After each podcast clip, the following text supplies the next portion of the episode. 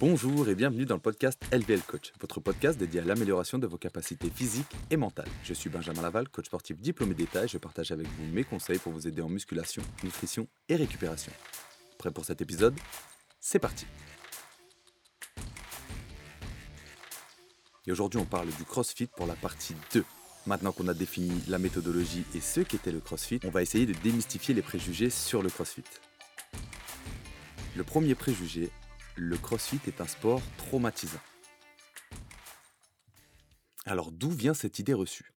En effet, de plus en plus de personnes sont blessées suite à des entraînements de crossfit. Mais ça me paraît normal, étant donné que de plus en plus de pratiquants se mettent au crossfit. En effet, imaginons qu'une personne sur 100 se blesse en crossfit.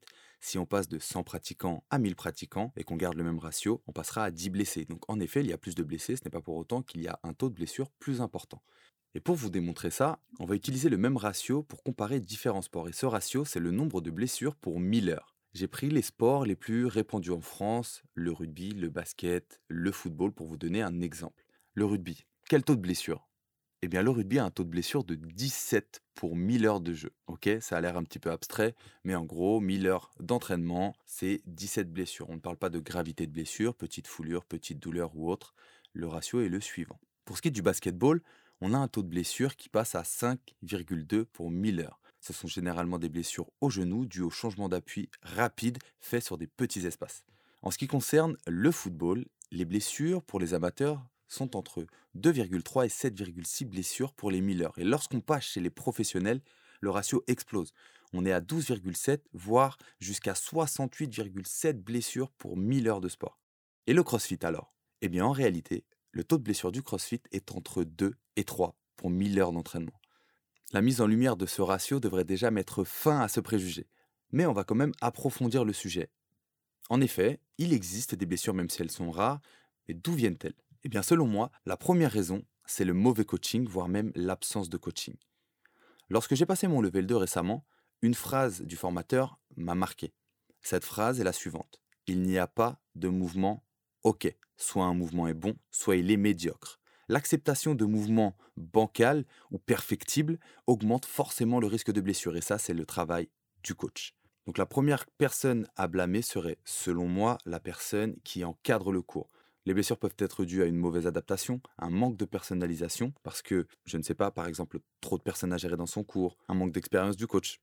Mais ça peut parfois être la faute du pratiquant qui va préférer écouter son ego plutôt que les conseils de l'entraîneur. Mais normalement, le coach, c'est le professionnel et il doit faire en sorte de se faire écouter. La deuxième raison qui pourrait expliquer une blessure, ce serait de négliger les bases de l'entraînement. Il existe une pyramide en CrossFit similaire à la pyramide de Maslow, où CrossFit a rangé l'ordre de priorité pour augmenter son fitness. Tout en bas de la pyramide, on aura la nutrition. Cette base de la pyramide est nécessaire pour augmenter, comme je viens de le dire, son niveau de fitness. Mais qu'est-ce que c'est que le fitness? Comment CrossFit définit le fitness? Eh bien, il le définit de plusieurs manières. La première manière, ce serait la capacité à pouvoir effectuer les 10 habilités physiques dont on a parlé dans la partie 1 de ce podcast. Le numéro 2, ce serait sur le modèle Hopper la capacité à pouvoir répondre à une activité physique inattendue. En numéro 3, c'est l'entraînement dans les différentes filières énergétiques. Et la dernière définition que donne le CrossFit au fitness, c'est l'opposition totale à la maladie. Imaginez un graphique qui va de la maladie, qui passe par le bien-être et qui termine à l'opposé de la maladie par le fitness, un état de bien-être et physique et physiologique. La troisième raison qui pourrait causer une blessure, ce serait le manque de patience. Vouloir faire des mouvements complexes sans maîtriser les bases de ce mouvement-là. Prenons en exemple les tractions. De nombreuses personnes se sont fait mal aux épaules suite à des tentatives de keeping ou de butterfly, qui sont les mouvements phares du CrossFit. Lorsque j'encadre quelqu'un, je force la personne à travailler en strict. Pourquoi? Pour maîtriser son corps, renforcer correctement ses tendons, ses articulations et renforcer les muscles, afin de pouvoir encaisser des charges d'entraînement un peu plus intenses et des mouvements beaucoup plus complexes. L'avant-dernière raison, ce serait de privilégier le volume de l'entraînement plutôt que l'intensité. Ce que j'entends par là, c'est vouloir faire toujours du trop, du plus, un WOD, plus un deuxième WOD, plus du renfort, plus un troisième WOD. Ça ne sert à rien. Le principe même du CrossFit, c'est court et intense. Si vous pouvez tenir un entraînement sur une très très longue durée, hormis si vous êtes un très bon athlète, l'intensité ne sera pas aussi élevée qu'elle devrait l'être. Travaillez de manière simple, travaillez sur des couplets, deux mouvements, un mouvement complexe, un mouvement simple à effectuer, et mettez-vous une dose, un WOD simple, bougez vite et sortez de votre zone de confort. On passe maintenant au deuxième préjugé, la peur de ne pas être au niveau. Depuis que je suis honneur de boxe, donc gérant de ma propre structure, je rencontre régulièrement des personnes qui ne sont pas pratiquantes de CrossFit et qui s'empêchent de pratiquer par peur de ne pas être au niveau. Ce n'est pas pour moi, j'ai trop de poids à perdre, je n'ai jamais fait de sport de ma vie, et pourtant c'est la base du CrossFit, le coaching, l'adaptation des entraînements pour chaque individu selon son niveau de fitness, ses contraintes, ses antécédents sportifs et ses antécédents médicaux. Chaque personne doit pouvoir s'entraîner sans douleur avec un niveau de difficulté adapté afin de développer ses qualités physiques, quel que soit son niveau, je le répète. L'adaptation, ce qu'on appelle en CrossFit le fait de scaled, peut se faire de différentes manières, que ce soit en modifiant le mouvement en lui-même afin de le rendre plus simple, tout en gardant le stimulus recherché, ou en modifiant le volume total d'entraînement, le temps ou le nombre de répétitions à effectuer. Gardons le même exemple que tout à l'heure, une traction. Je vais vous demander de pratiquer des tractions dans un entraînement, vous êtes incapable de le faire. Plein d'options s'offrent à moi. Utilisez une box pour pouvoir tricher avec les jambes et sauter afin d'effectuer le mouvement complet d'une traction. Utilisez des élastiques pour délester le poids de corps. Ou encore utiliser une paire d'anneaux, pieds au sol, pour pouvoir utiliser la force des bras et du dos pour se tracter. Le dernier préjugé est un qu'on entend le plus, le crossfit fait ressembler les femmes à des hommes. Alors d'où vient ce mythe? Eh bien certainement des images que l'on peut voir sur les réseaux sociaux ou via les images que renvoient les athlètes des CrossFit Games. Mais on parle là d'une élite mondiale, même si vous le souhaitiez, il y a très peu de chances que vous puissiez atteindre un jour un niveau tel que le leur. Comment démonter le mythe selon lequel les femmes peuvent devenir aussi musclées que les hommes en faisant de la musculation ou du crossfit? Eh bien, premièrement, une différence hormonale. Les hommes et les femmes ont des niveaux hormonaux différents, ce qui a un impact significatif sur la capacité à développer de la masse musculaire. Les hommes ont généralement des niveaux plus élevés de testostérone, qui est une hormone qui favorise la croissance musculaire, alors que les femmes, en revanche, ont des niveaux bien plus bas et des niveaux plus élevés d'ostrogène, ce qui limite leur potentiel de développement musculaire. En deuxième, on a la composition corporelle. Les hommes ont tendance à avoir une composition corporelle différente de celle des femmes. Les hommes ont naturellement une plus grande quantité de masse musculaire et une densité osseuse supérieure, tandis que les femmes ont généralement une plus grande quantité de graisse corporelle. Ces différences sont principalement déterminées par les facteurs hormonaux et génétiques. On a également la réponse à l'entraînement. Les hommes et les femmes réagissent différemment à l'entraînement en raison de leurs différences hormonales, comme on vient de le dire. Les hommes ont tendance à avoir une hypertrophie musculaire plus importante en réponse à l'entraînement en force, tandis que les femmes ont tendance à développer une force relative plutôt qu'une hypertrophie musculaire importante. Et cela est dû à des facteurs tels que la densité musculaire, la distribution des fibres musculaires ou encore le métabolisme.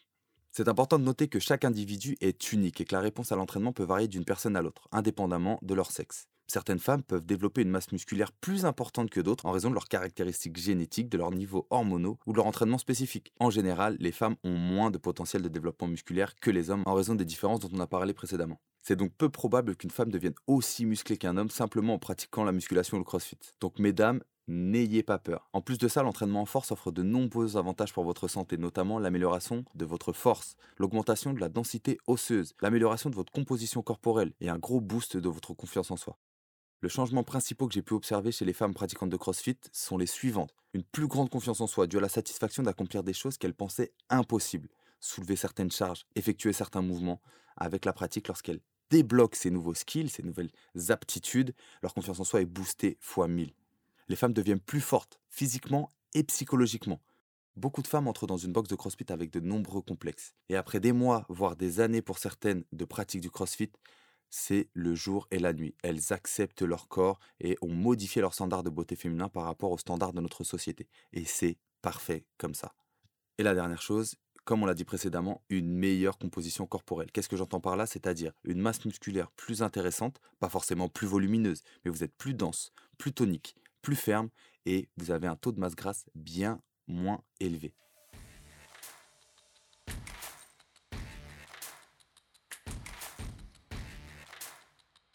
Maintenant que je vous ai exposé les préjugés les plus courants du CrossFit et que j'ai essayé, autant que faire se peut, de les démonter, je vais vous dire maintenant pourquoi est-ce que tout le monde devrait essayer le CrossFit.